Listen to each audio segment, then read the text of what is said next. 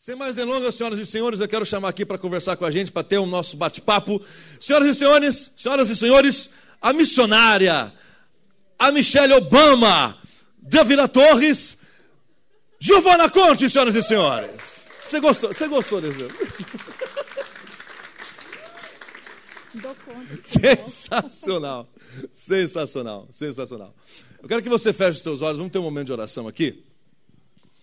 Pai, muito obrigado, Senhor. Muito obrigado pelo momento tão gostoso que nós tivemos aqui durante as músicas, durante os cânticos e agora, ó Deus, na tua palavra, Pai, que os nossos ouvidos estejam abertos, porque o Senhor sempre estará falando.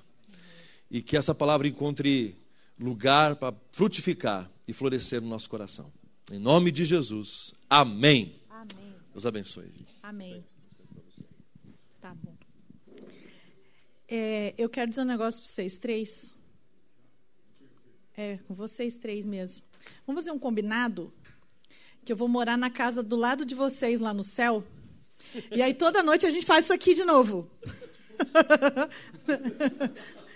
toda noite a gente repete, entendeu? Estou feliz com isso, fazendo isso na eternidade. Né? Imagina. Boa noite. Hoje eu tenho o desafio de falar sobre um tema óbvio. né? que é uma comparação bem óbvia quando a gente fala de menos competição e mais cooperação, a minha sensação é que eu não preciso nem estar aqui. Pode vir qualquer um, alguém. Porque eu aposto que todo mundo tem algo para dizer e vai concordar que nos dias de hoje a gente precisa de menos competição e mais cooperação, certo?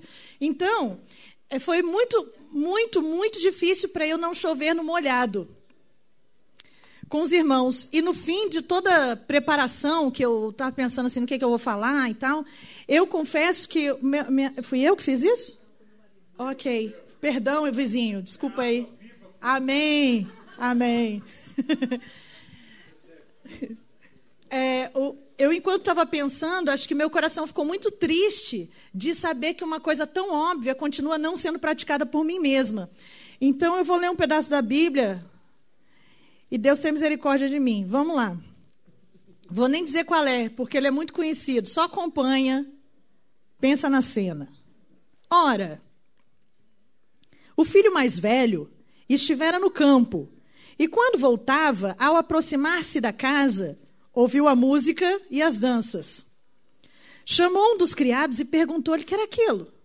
E ele informou: Veio teu irmão, teu pai mandou matar um cevado, porque o recebeu com saúde. Ele se indignou, não queria entrar. Saindo, porém, o pai procurava conciliá-lo. Mas ele respondeu ao seu pai: Há tantos anos que eu te sirvo sem jamais transgredir uma ordem sua. Nunca me deste um cabrito sequer para alegrar-me com os meus amigos, vindo, porém, esse teu filho, que desperdiçou teus bens com os meretrizes, tu mandaste matar para ele o novilho cevado? Então lhe respondeu o pai: Meu filho, tu sempre estás comigo, tudo que é meu é teu. Entretanto, era preciso que nos regozijássemos e nos alegrássemos, porque esse teu irmão que estava morto reviveu, estava perdido e foi achado. A gente já ouviu essa história antes, né? Tem essa cena clássica dos irmãos, mas tem outras cenas clássicas de competição na Bíblia. É, eu não vou falar a primeira de todas, mas Caim e Abel também é a dupla de irmãos que rolava uma competição. Jacó e Isaú também era a dupla. Que coisa isso, né, gente? Os irmãozinhos, né? Esses irmãozinhos, desde lá, você abre, abre lá no Gênesis, já estavam brigando. Nós somos em quatro lá em casa. Pensa só, o drama. Hoje, nós não estamos na época dos, da história de Jesus, da parábola aqui, mas a gente continua vivendo nesse clima de competição. Só que nos dias de hoje, eu quero começar minha reflexão falando sobre um, um modelo de competição que é, ela, nem, ela é bem diferente da que existia antigamente. Antigamente, quando a gente falava em competição, era competição mesmo. Sai no soco, tiro, porrada e bomba, pá, pá, você, corria, você, ah, era uma ação. Quando a gente falava de competir, a gente estava para fazer alguma coisa. Hoje em dia, a gente caiu no, na cilada da competição de ideias. supostamente uma competição intelectual. Então a gente discute, a gente compete no nível das palavras. Então é política. A gente faz dois times e a gente compete por ideias. A gente vai falando as coisas. Porque eu acho que. Porque veja aquele presidente, porque veja aquele outro. Porque veja o que falou, porque veja o que mandou, porque veja o que fez, porque veja o que não fez, porque. E a gente não compete no nível da ação, a gente compete, compete no pensamento e nas palavras. Religião, a gente compete na fala. Porque isso não está, não está, teologicamente correto, porque aquilo não está, não foi assim que estava escrito, não assim que estava dito, porque se você veja bem, quem, de, que, que Deus é esse mendigo? Você está doido, seu comunista? Então, a gente entra num nível de conversa e a gente se distrai com essas conversinhas. A coisa é tão doida que o pessoal mais novo que usa Instagram vai perceber que a gente está distraído com muita falação.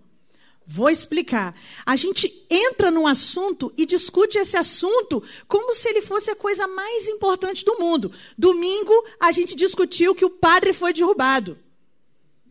Daí, na segunda, a gente discutiu a imagem da gente mais velho a fotinha de você mais velho. Rolou uma discussão, eu concordo, eu discordo, para com isso, sai da minha timeline, vem para minha timeline, olha a minha foto, o que, que vocês...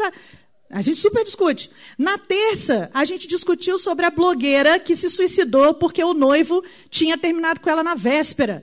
E hoje a gente está discutindo que não tem like no Instagram. E a gente entra nessa conversa, cara, e a gente se embola nela. Hoje, o contrário de competição não é cooperação é concordação. A gente deixa de competir quando a gente passa a concordar com as ideias. Olha que doido. Cadê a ação? Cadê o compromisso? Cadê a mudança? Cadê a obra? Cadê a operação? Como eu vou cooperar se não tem mais operação, se não tem mais ação? Se a gente está só discutindo nas redes sociais? E é impressionante, porque vira o dia. Domingo a gente já não vai mais ter lembrado que o padre caiu. Na segunda a gente não vai lembrar mais que tinha um aplicativo do velho. Aliás, a gente vai, porque o Facebook faz o favor de lembrar para a gente que um ano atrás a gente estava imitando vozezinhas naquele aplicativo enjoadinho. Então daqui a um ano vai estar tá na sua timeline a sua foto de você mais velho. Para nossa alegria para tentar trazer um pouco mais de permanência no que hoje é puramente efêmero. Qual o mérito da gente discutir política? Se independente do partido, do presidente ou do que acontece, todo mundo quer um Brasil melhor, certo? Todo mundo quer uma cidade melhor, um estado melhor, um país. Por que, que a gente discute? Quanto tempo a gente está perdendo com isso? Então tá bom. Se todo mundo quer a mesma coisa, por que a gente não age em prol dessa mesma coisa? Desde quando cooperar tem por pré-requisito concordar? Ok. Estou endoidando demais vocês, né? Desculpa. É que de repente parou, todo mundo ficou me olhando com as caras. Né? Vou, tá bom, lá vou eu. Ainda na questão de cooperação, hoje, infelizmente, ter por contrário concordação, a gente tem ainda algumas ações que a gente percebe em nível de competição que são trágicas. Eu fui convidada pelo nosso irmão Tiago Mause para dar uma palavra para os irmãos da BU no domingo, lá no Retiro. E ele me deu um dos textos, eu penso, que mais difíceis e polêmicos da atualidade, porque a gente compete pela fala, né? É uma competição ideológica. Então, se eu falo. Hoje tem muita coisa polêmica. Muita coisa hoje fica tudo. Né? E a gente já não consegue mais discutir. E o abençoado do irmão me deu o texto de 1 Pedro 3, de 1 a 7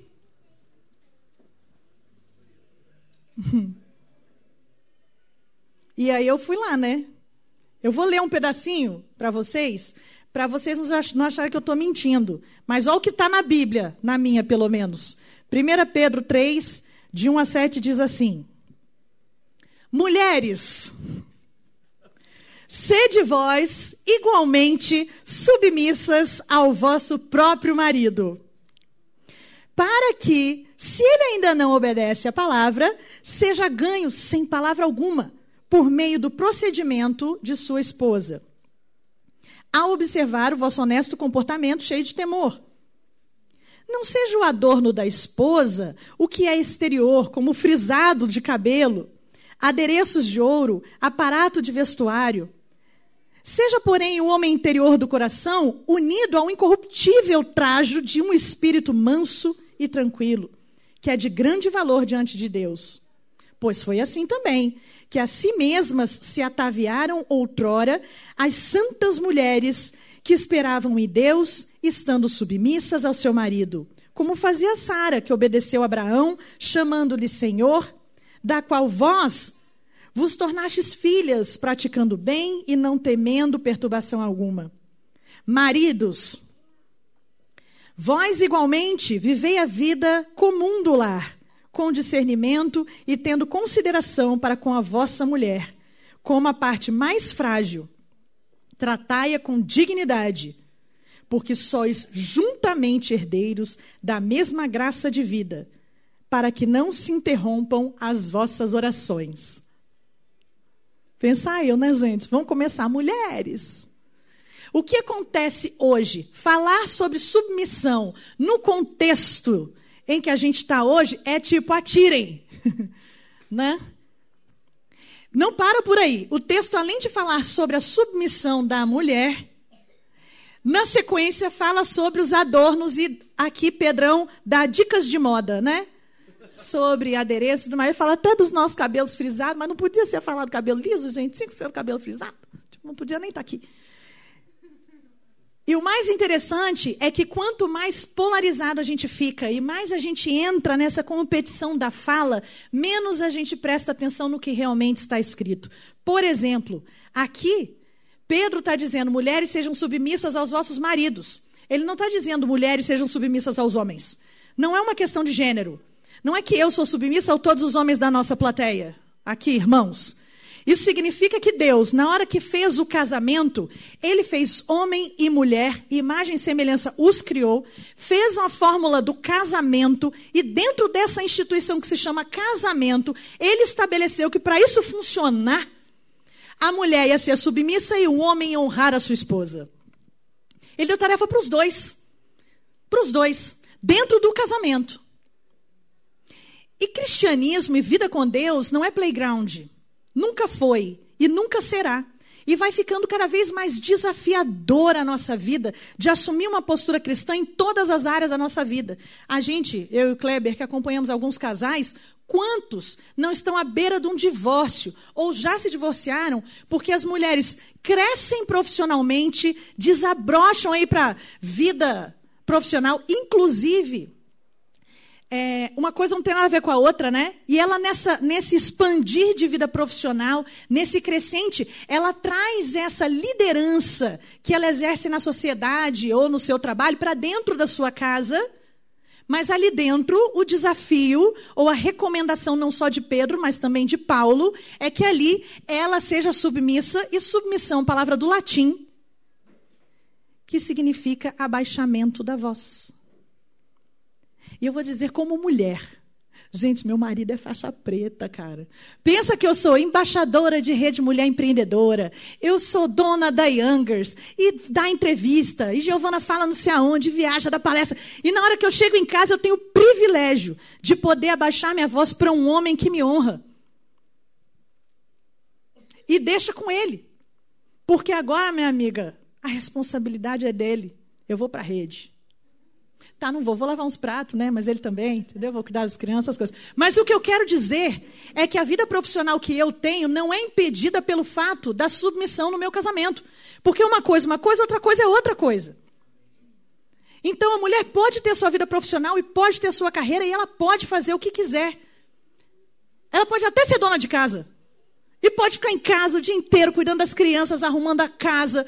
Pode. Lá na Youngers, a gente dá curso de empreendedorismo e de empregabilidade, e a gente teve uma aluna que, para mim, ela é clássica, assim. O sonho da vida dela é ser dona de casa. Eu não sei o que ela estava fazendo lá, fazendo curso com a gente, porque eu não sei ainda da curso de dona de casa. E a casa dela é famosa por ser uma das casas mais charmosas da vila. A almofada combina com a cortina, que combina com o tapete, que combina com o sofá, que combina com não sei o quê. E ela tem vasinho de flor. Tudo arrumadinho, aquela casa miudinha, pequenininha. Tudo arrumadinha. Ela é toda linda, ela é toda. Ela faz o bolo, e ela faz o café, e ela sabe cozinhar, e ela gosta. E a sociedade diz a ela que ela precisa trabalhar para ganhar dinheiro, para levar para casa, para ajudar em casa, para ajudar o marido. E eu olhei para ela e falei assim: então, lá, Pode ser dona de casa também, está valendo. Porque, graças a Deus, hoje a gente pode ser o que a gente quiser. A gente está chegando nesse ponto, onde as mulheres abriram a facão, a possibil... todas as possibilidades, inclusive de você ser a dona de casa, né? Enfim. Sobre os adornos aqui, eu comentei na BO, inclusive, que seria até, eu penso que é, covardia intelectual se a gente chegasse nesse ponto da Bíblia e achasse que ele está falando que não pode usar brinco, ou não pode ter cabelo frisado, ou não pode usar roupa isso nem aquilo. Pedro não faz uma teologia de usos e costumes. Não é isso que Pedro está fazendo aqui. Também não tem muito tempo para me aprofundar, não quero parar neste ponto. Mas o que ele quer dizer, olha o conselho que ele deu há dois mil anos atrás. Mulherada, que a energia de vocês não seja gasta com o interior. Mas se for para gastar, gasta mais com o que tem do lado de dentro do que com o que tem do lado de fora. Vou falar de outro jeito. Mulherada, para de competir vocês umas com as outras. Que agonia isso da gente se arrumar para receber o elogio de outras mulheres ou preocupada com que mulher que vai estar tá lá. O homem faz elogio à sua esposa, ela não vale, é impressionante como não vale. O namorado elogia a namorada, não vale, não cola. Parece que a menina não recebe o elogio. Ela tem que chegar no lugar, ser vista por todas as mulheres. A mulherada tem que fazer ou. Ou, nossa! Para ela saber que ela está lacrando. Senão, não vale. Porque desde aquela época as mulheres já competem com as mulheres. É impressionante. Impressionante. Nós mulheres conseguimos aceitar na sociedade tudo que é contrário ao nosso próprio corpo. Eu pari duas. Aí eu tenho aquele negócio na barriga, que é, diástase na musculatura. Eu, no consultório da minha médica, e ela já queria me passar o cirurgião plástico para grampear minha musculatura, para eu perder a minha barriga, para eu ficar normal. Eu confesso que eu me perdi quando eu ouvi essa informação.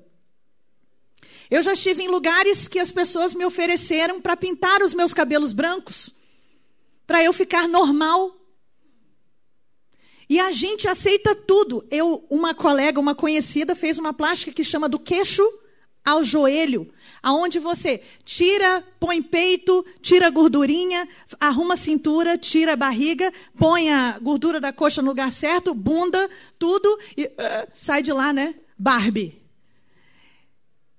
Porque hoje é Barbie mesmo. O padrão de mulher estético que a sociedade aceita não existe. Ou você entra numa plástica, num regime severo, numa academia louca para poder se moldar, ou você jamais será esse padrão. E por que, que a gente aceitou isso? E a gente compete por isso. O nosso cabelo não pode ser o nosso cabelo. É, agora pode, né? Graças a Deus também, amém, Jesus. Mas a Lisa de um lado, eu tenho 41. Há, 10 anos, há 30 anos atrás, quando eu era pequena, na idade das minhas filhas, não tinha shampoo de cabelos cacheados. Era estica, estica, estica, prende o rabo. Gente, olha o tamanho da minha testa. Eu usava aquele cabelo assim para trás, aquele rabo que fazia assim, ó. Porque não, né? Porque tinha um padrão e se você queria estar bela, bonita, você tinha que seguir aquilo e a gente se sentia mal por chegar em algum lugar, ser muito magro, ser muito gordo, ser muito alto, ser muito baixo. E o problema é que estão todas, fora todas, fora do padrão, todas.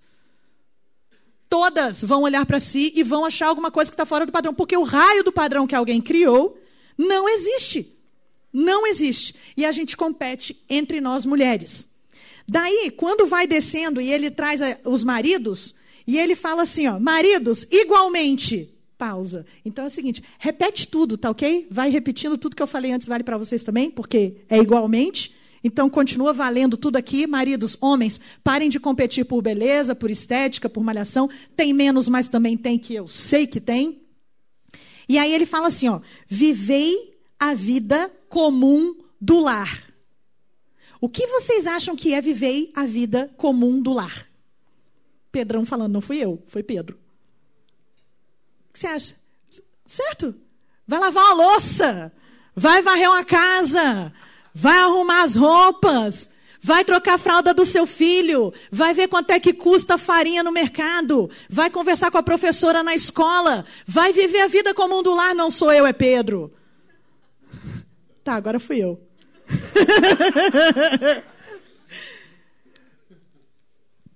Mas eu acho muito interessante porque Deus escolheu o casamento para ilustrar a relação dele com a igreja. Ele escolheu, ele diz que a igreja é a noiva. Ele escolheu isso. E Paulo dá dois conselhos. O primeiro deles é: se você está solteiro, fica solteiro, não se case. O segundo conselho, se você está casado, não separa. Né? Então o negócio é o seguinte: é para saber aonde você está se metendo. Casamento não é bolinha. É um desafio. A mulher tem seu papel, o homem tem seu papel, sem um ser mais importante que o outro. Inclusive, ele termina dizendo isso. Ele diz: sois juntamente herdeiros da mesma graça de vida juntamente, igualmente, herdeiros da mesma graça. Ou seja, não é nem pelo que você faz, nem pelo que a esposa ou o marido faz, não é o cônjuge que faz, não é você que faz. Ainda tudo isso aí, ó, para funcionar é só pela graça. Hoje, como a gente perdeu um pouco da referência do homem, da mulher, do masculino, do feminino, que está tudo perdido, né, gente? A gente trabalha com os jovens, assim, é uma coisa doida. É muito louco. Aí inventa umas coisas de gênero, de ficar discutindo isso, de ficar discutindo aquilo, e o povo se perdeu, sem referências masculinas, sem referências femininas, e está tudo meio perdido. Fica meio complexa essa equação de mulher se submeter ao marido, não a qualquer homem, perceberam? Ok? Até muda, né? Ao marido. Então, na hora que tu for escolher alguém para se casar, e as que estão casadas agora, nós vamos trabalhar, né, gente? Vamos joelho no som, oração, aquelas coisas.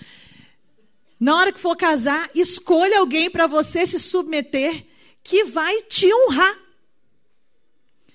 Te convidar para as decisões, trazer você para participar das construções da sua casa, da sua família. Senão, não vai dar certo, não vai funcionar. Se a mulherada não abaixar a voz. Porque fala, né? Eu digo porque meus irmãos falam que eu tenho, eu falo pelos cotovelos e eles fazem um gestinho. Sabe o que é falar pelos cotovelos?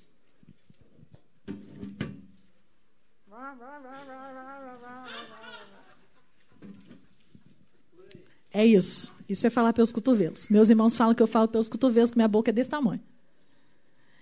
Quando eu vi que submissão era abaixar a voz, não podia haver conselho mais sábio de Pedro senão esse.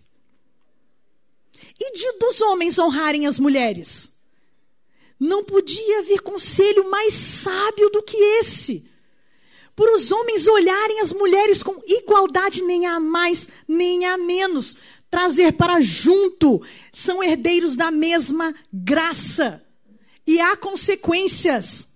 Há consequências. É melhor vocês fazerem desse jeito para que não se interrompam as vossas orações. Vai parar tudo no teto, ó. Um monte de oração no teto hoje. Depois passa uma vassourinha aí, né? Tô brincando de novo. Fui eu, de novo. Vou parar com isso.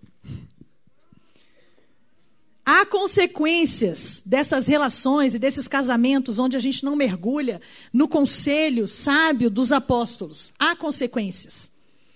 Não que Deus não ouça as nossas orações, porque Ele está em todos os lugares. Mas quer dizer que a gente não consegue nem orar. É a gente que não consegue nem fazer uma oração se a gente não entende como a coisa toda funciona. Porque há competição entre homens e mulheres. Há competição entre marido e mulher. Mesmo que ela não seja tão elaborada. Mas aquele negócio de ela que foi, eu que não fui, mas tá falando com ele e eu não tô. Chamou, o cartaz estava Dani Dissler. Cadê o nome da Lela? Maravilhosa. Cadê o nome da Lela? Cadê? Viu? Ó a competição. Chama a Giovana para pregar e deixa o pastor no banco. Olha aí. É para causar intriga isso. Acabar com casamentos. Porque a gente compete. Meus irmãos, eu queria. Eu queria dizer que eu, eu queria muito que isso fosse mentira. Mas infelizmente. Não tinha. Que fosse mentira o fato de homens e mulheres competirem, não entre nós, meu amor. Mas isso também acontece. Quer ver outro que acontece muito? Entre pais e filhos. E como nós, filhos, competimos pela atenção dos nossos pais. É, a gente estava hoje no escritório atendendo uma, uma pessoa lá. Eu falo escritório, igreja, gente, porque eu nem sei, eu não sei definir muito bem aquele espaço que a gente lá, uma coisa meio misturada, né? E a pessoa, uma mulher, contando que está em crise e eu já passei por essa mesma crise que ela está passando de identidade, assim, de se encontrar. E durante a terapia, ela estava na terapeuta. É, ela, eu tenho 41, ela tem 40, né? Aí ela falando, Giovana, porque a gente foi voltando na minha história, e eu fui contando um pouco da minha história, e fui parar num negócio que aconteceu quando eu tinha 12 anos. Como que pode eu repetir o comportamento durante todos esses anos sem perceber? De uma relação mal resolvida com o próprio pai. Aí eu abracei ela e falei, tamo junto, velho, tamo junto. Porque é assim mesmo, a gente precisa fazer uns 40 para começar a entender que a gente é nada. Que nós somos tudo pulga, que a gente é ruim mesmo.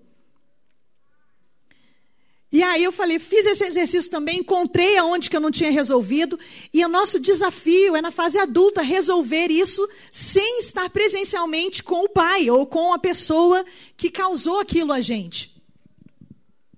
E durante a nossa vida, a gente continua competindo com esse momento, com essa situação e fazendo coisas para voltar e chamar. Isso está sendo gravado, está na internet, online, eu posso ficar falando aqui? Tá?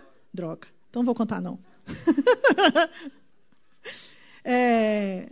Mas a gente passa a nossa vida competindo com a gente com pessoas próximas de nós que nos causaram transtornos na nossa infância, na nossa adolescência. A gente não resolveu isso e quando vê a gente está Piorando. Tá bom, vou contar um negócio porque meu pai não vai assistir mesmo, né?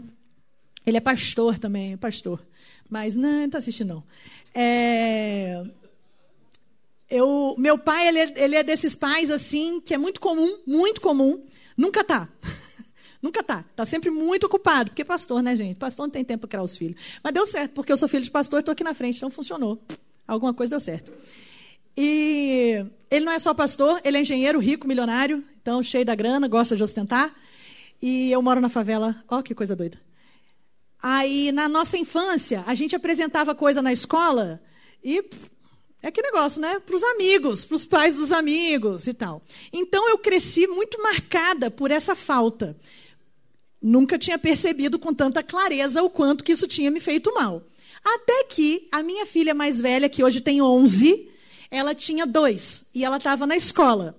E tinha uma apresentação das mães que ia começar às cinco e meia da tarde. E eu trabalhava num escritório perto da escola. E eu tinha que estar na escola às cinco e meia. Eu me preparei. E eu saí dez para as cinco do escritório. O meu plano era chegar às cinco e quinze, 15 minutos de antecedência. Infelizmente, no meio do trajeto aconteceu um acidente e o trânsito estava todo fechado, não tinha para onde ir, porque o carro estava de lado assim. Então tinha que vir o guincho para tirar o carro.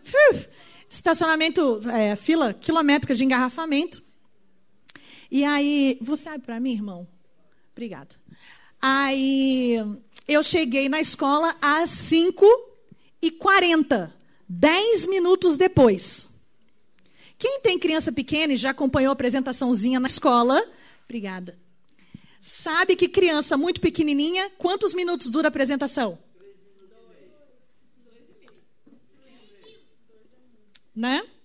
Ou seja, eu cheguei dez minutos depois, o que, que tinha acontecido? Tudo, né? Acabou tudo. Dez minutos de atraso foram suficientes para eu perder aquela apresentação. Eu fiquei tão arrasada, tão arrasada, tão brava, põe uma mistura de tudo que é ruim, assim. Eu fiquei brava com a escola, eu fiquei brava com o trânsito, eu fiquei brava com Deus, eu fiquei brava comigo. E eu achei que a minha filha tinha ficado com aquela mesma sentimento de falta que eu tinha quando eu era pequeno nessa minha primeira falha. O que, que eu fiz imediatamente na sequência? Eu trabalhava no lugar e eu ganhava muito bem, tinha um salário muito bom. Peguei o meu dinheiro e comprei três entradas para Disney On Ice não sei se vocês sabem quanto custa a entrada de Disney on Ice. É caro.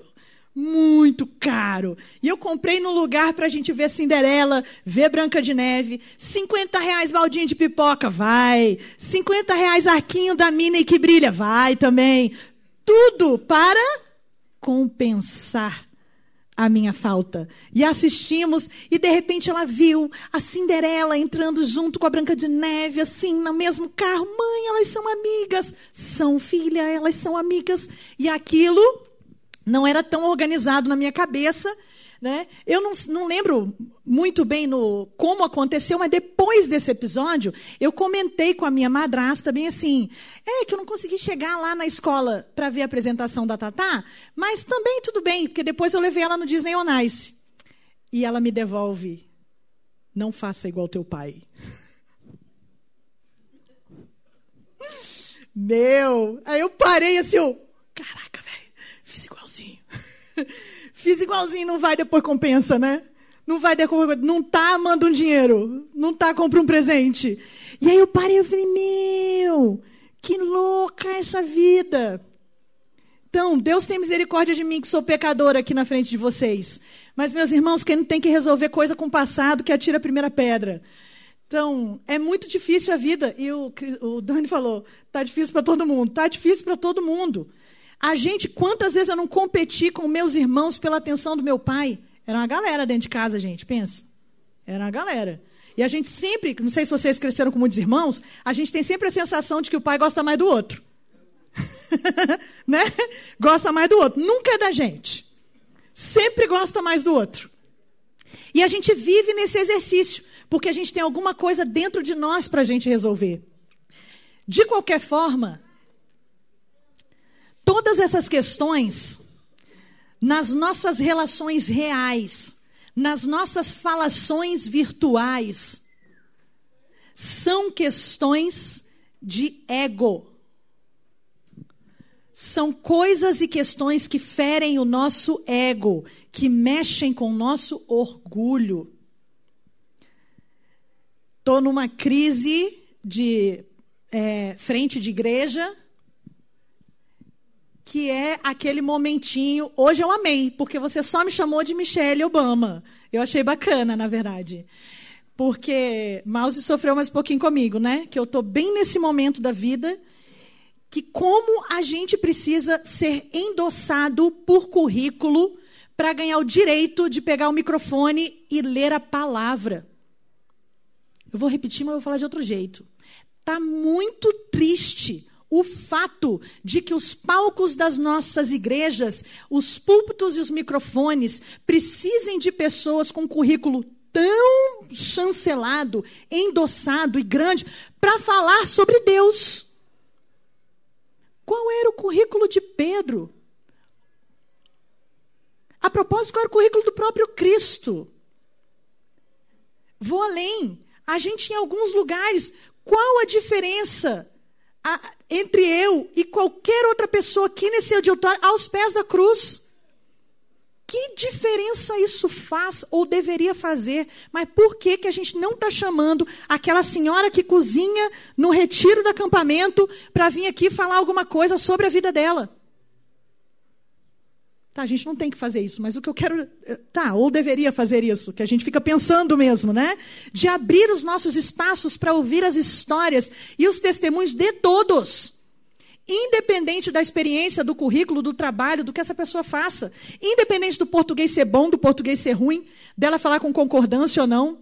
Alguém estava falando comigo que eu vi uma, uma, palestra inteira da pessoa falando que eu seja. Então você vai aqui, se você que eu seja. Aí toda vez seja, a gente. Uh, né? E às vezes a gente deixa de ouvir o conteúdo porque a concordância gramatical, o português e o vocabulário não estão à altura do que eu estudei na minha vida. Pessoa tão estudada. E a gente perde algumas coisas da nossa vida porque é o mendigo que falou, porque é aquela senhorinha que me deu, porque você foi. Como hoje a gente precisa ser melhor, ser maior, e a gente tem essa coisa de consumir de quem é melhor do que eu, de acordo com o padrão que eu estabeleço. Então eu, eu, eu não, eu vou aprender, mas vou aprender com o que é bom. Porque hoje nós somos a média das cinco pessoas que andam à nossa volta, e nós temos que andar com as pessoas que são boas, e eu quero melhor para mim. O tempo inteiro competindo. Ego.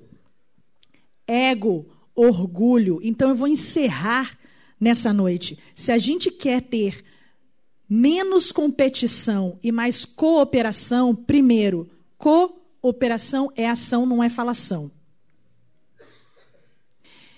Uma coisa que eu aprendi com Patrícia Bonisson, Ana Cláudia Peinor e Juliana Sattler. Aliás, está filmando e essas três podiam estar tá assistindo, né, gente? Elas merecem saber disso.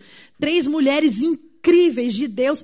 Nós temos uma diferença de idade que deve ser de 5, 6 anos. Hoje não faz diferença nenhuma. Eu com 41, elas com 46, 47, não faz diferença nenhuma. Mas fazia muito diferença quando eu tinha 13, 14 e elas já tinham 20. Aí faz toda a diferença. Então eu estava entrando na, na eu estava na UPA lá ainda e elas já eram as líderes porque elas estavam na UMP. Aqui tem isso, né? Porque é presbiteriano. Estou falando. Ah, na presbiteriana. Gente, eu estou na presbiteriana. Somos jovens no mundo velho. Não. Ai, droga, que é IPI, não é IPB. Ai. Não adianta, não posso. É porque na IPB não tem mulher falando, mas a IPB está aqui entre nós. Uh! Mas na IPB a mulher não pode falar ainda não. Isso, exatamente. Só aqui que eu posso subir, aqui que eu posso falar. Então, voltando. tá, pouquinho, pouquinho, de leves. Mais ou menos. Ó a competição, olha a competição, gente. Olha a competição.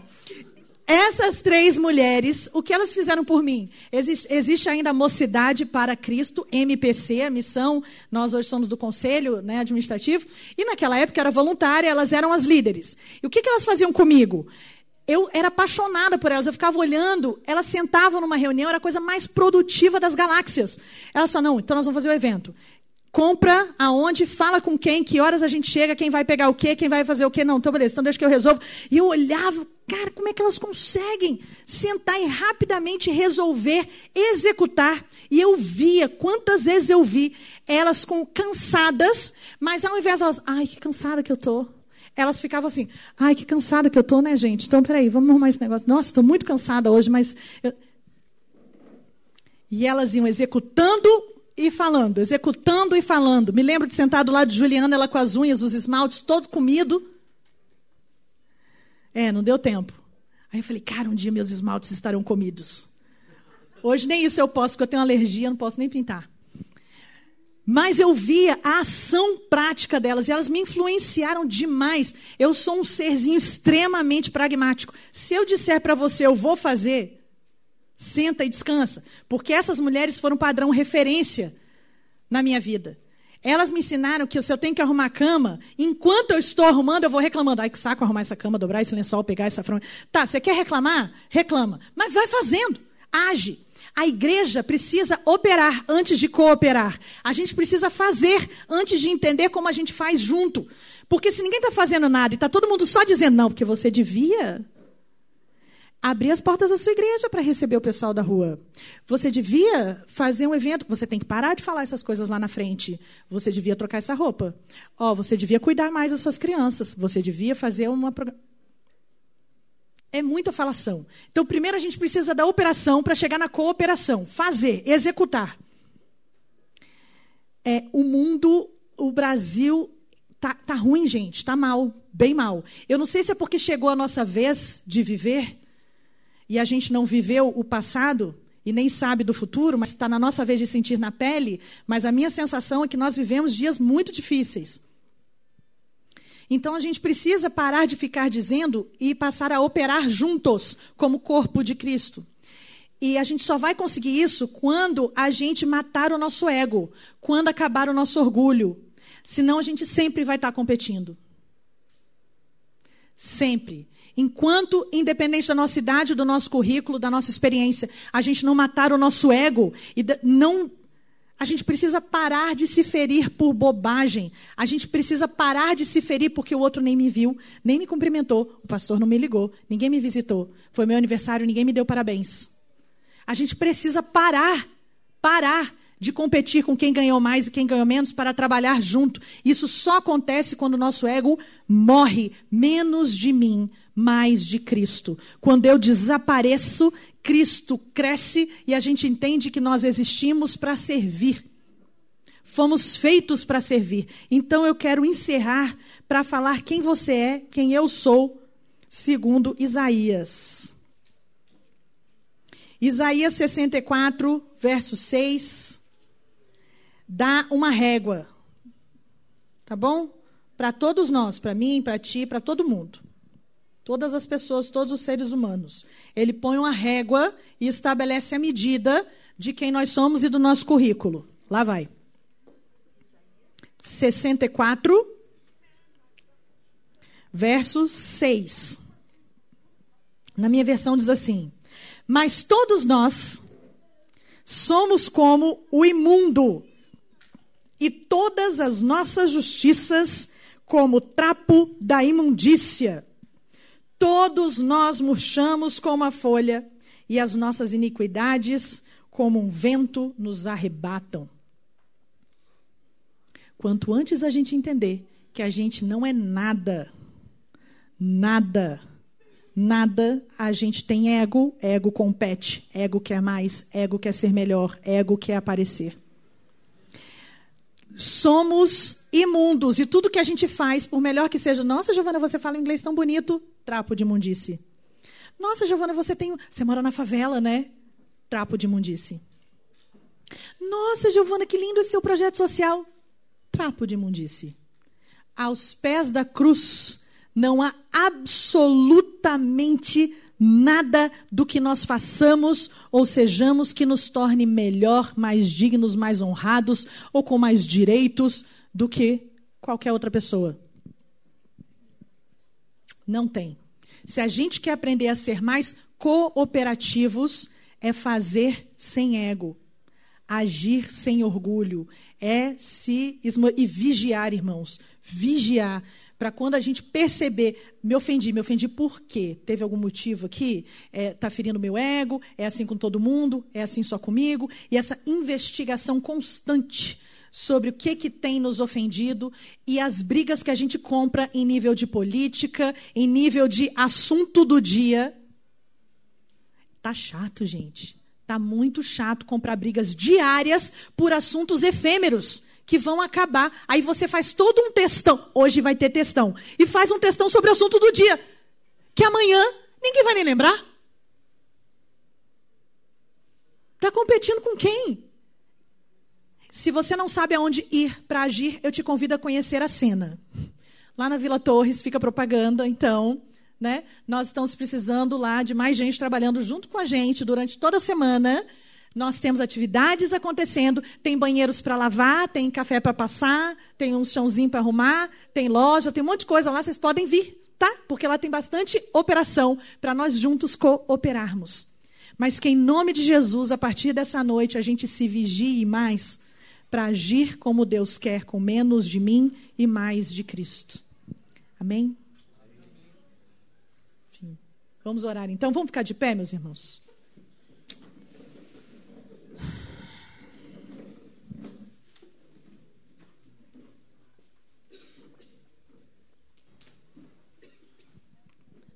Vamos orar.